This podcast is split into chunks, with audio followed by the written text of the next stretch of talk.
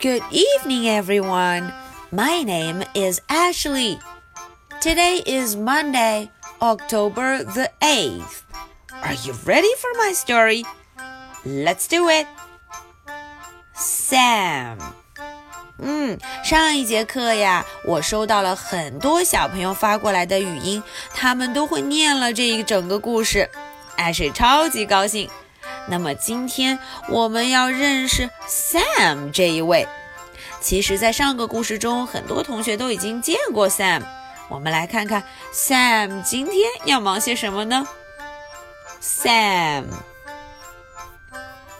Sam and cat.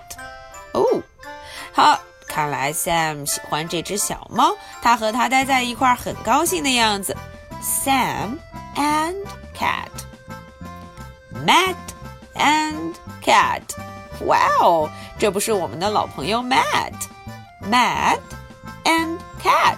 嗯，Matt 也和小猫待在一起。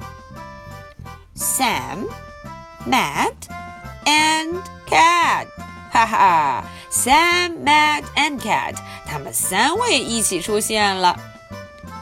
Cat sat on Sam，喵， 呼，小猫跑到了 Sam 身上坐着呢。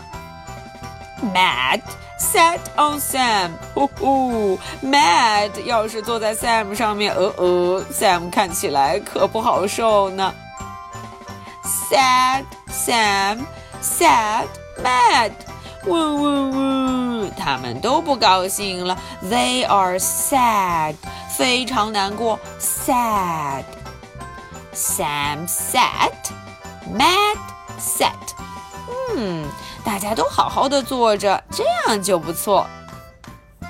OK，Sam。OK，Matt，OK，Cat。嗯，现在三位就相安无事了，大家心情都挺好的。The end. All right, now it's your turn to read with me. 接下来，小朋友们跟着 Ashley 一块儿读吧。Sam. Sam and cat. Matt and cat. Sam, Matt, and cat.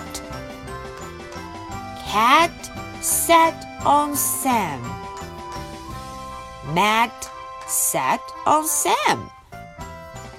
Sat Sam, sat Matt. Sam sat. Matt sat. Okay, Sam.